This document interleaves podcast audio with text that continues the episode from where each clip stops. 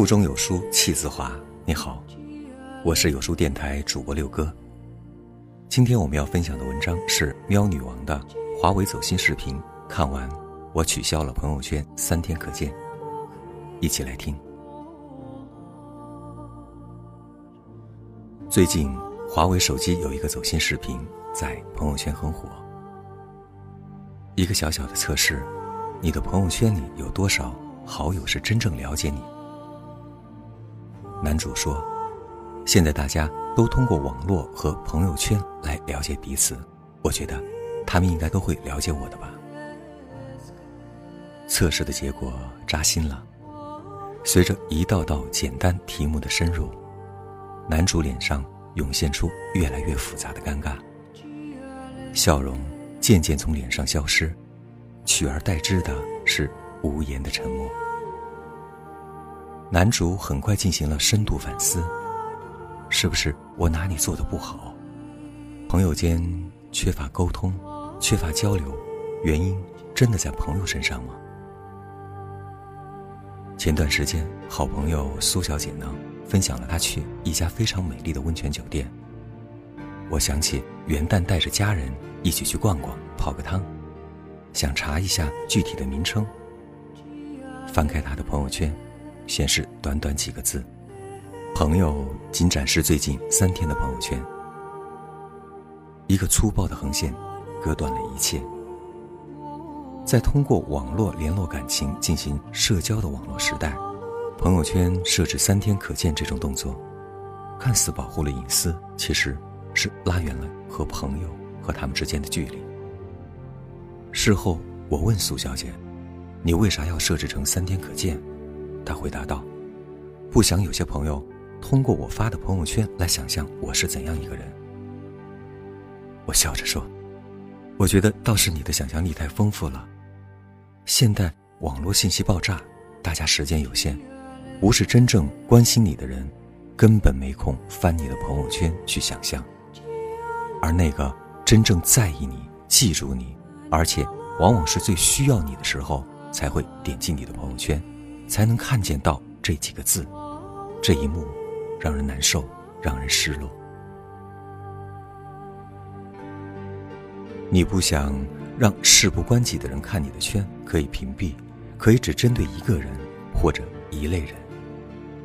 可是设置三天可见，却是针对了所有的人，同时包括在乎你的人和你在乎的人。有的人说：“你管我，我发圈就是为了爽啊。”是的，自己是爽了，可是你的朋友呢？亲人呢？那些最重要的人呢？他们的感受呢？当他们想要关心你、惦记你的时候，只看到一条线，像一扇冰冷的大门，阻隔了一切你的信息。记不记得视频中男主说：“现在大家都通过网络和朋友圈来了解彼此。”我觉得他们应该都会了解我的吧。是啊，时代变了，信息的洪流卷入了我们的生活。以前秉烛夜谈、把酒言欢的朋友，因为时间，因为距离，慢慢的，我们变成了虽然不常见面，却相互挂念的朋友。我有几个闺蜜，也许一年之中见面的机会不多，但是我们会常常通过朋友圈。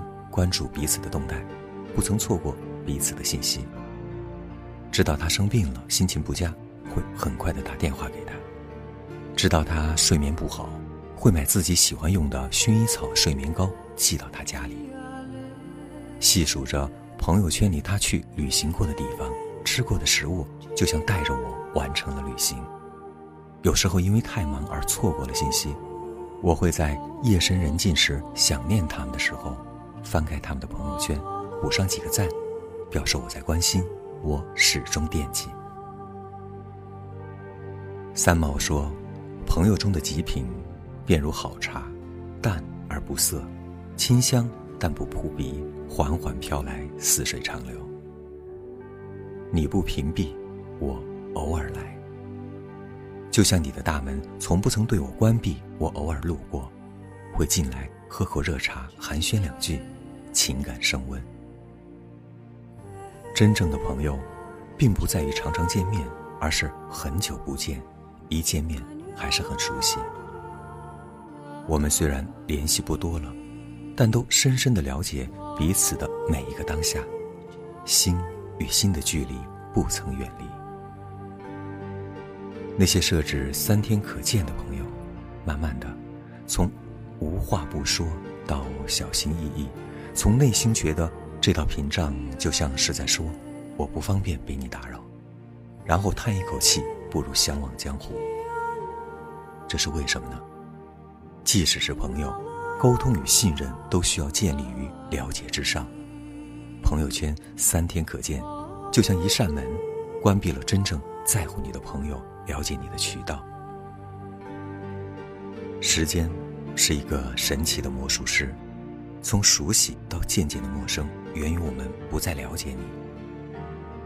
心理学家格兰若维特把人际关系划分为两类：强关系和弱关系。强关系指的是我们经常联络的朋友，我们分享相似的兴趣爱好，愿意分享感受和心情。这样的人际关系决定了一个人能否拥有健康强大的心理，从而在挫折面前勇往直前。弱关系指的是联络度不频繁，兴趣不尽相同，但在需要的时候可以提供社会资源或者信息。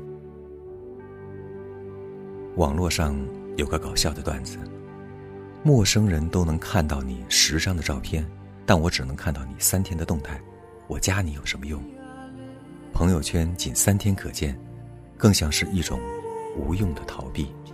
避开的不是弱关系，而是那些强关系，那些真正关心你、在乎你的人。从不再了解到渐行渐远。朋友圈设置三天可见是什么心理？采访了数位朋友之后，发现以下几种最具代表性。排在第一的就是，过去的自己永远是傻逼，三天前的自己连我都不想认识。排在第二的呢，是正说的，不想被观察、被评判，不想自己的心事被他人偷窥查看。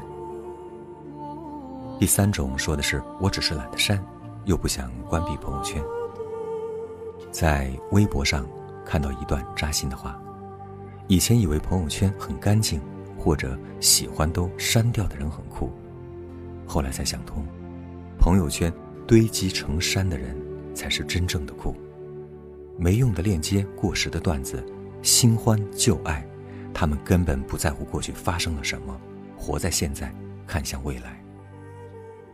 真正的放下，不是绝口不提，而是在回忆涌上心头的某一天，自己笑着跟朋友讲讲。当我们。过于在乎别人的言论，在乎自己在别人心中的样子，在乎过去的人和事，在乎过往那个不够好的自己，无法活得坦然；介意他人的眼光，无法面对真实的自己，接纳过往自己的种种。于是乎，很多人觉得朋友圈三天可见最简单，最能满足自己既想分享又想隐藏过去的神秘感。有一个心理学工具叫做周哈里窗，把一个人的心灵和内在分为上下左右四个部分，分别命名为自己知道，别人也知道，叫做公开的自己；自己不知道，别人知道，叫做盲目的自己；自己知道，别人不知道，叫做隐藏的自己；而自己和别人都不知道，叫做未知的自己。而公开的自己啊，是人际交往中相互了解的依据。心理学博士林子弟说：“人际交往在安全和善意的范围内，内容越丰富，就越容易消除人与人之间因为认知的差异带来的误解或者是猜疑。”朋友圈的真正意义，不是你伤春悲秋、转发鸡汤、发朋友圈集赞免费的工具。更是公开自己的一个名片。我常常想，如果大家都能理解朋友圈的意义在于这个公开的自己，你想要如何去经营呢？感谢这个微信的时代，它让我们人人都能成为自己故事的主角，能让我们人人都有机会创造自己的个人品牌。这个公开的自己呀，不应介怀于他人的眼光，而是更多的分享，更多的感受，人生中真实的故事，让我们拉近人与人之间的距离，让我能有机会可以成为一个有养分的人，给他人带来光和热。带来有价值的信息。世界是一个舞台，每个人都是一本书，读人比读书更有意思。读懂他人，就是读懂了自己。哈佛大学用七十年的追踪和研究发现，人的幸福感不完全取决于高学历、好工作、高收入，而是良好的人际关系，因为它会使人更快乐、更健康。在微信时代，不要轻易关闭人与人之间的连接，用心做好真实的自己，成为一个有养分的人，被身边的人所接纳和欣赏，拥有良好的人际关系，我们的生活会更加幸福和健康。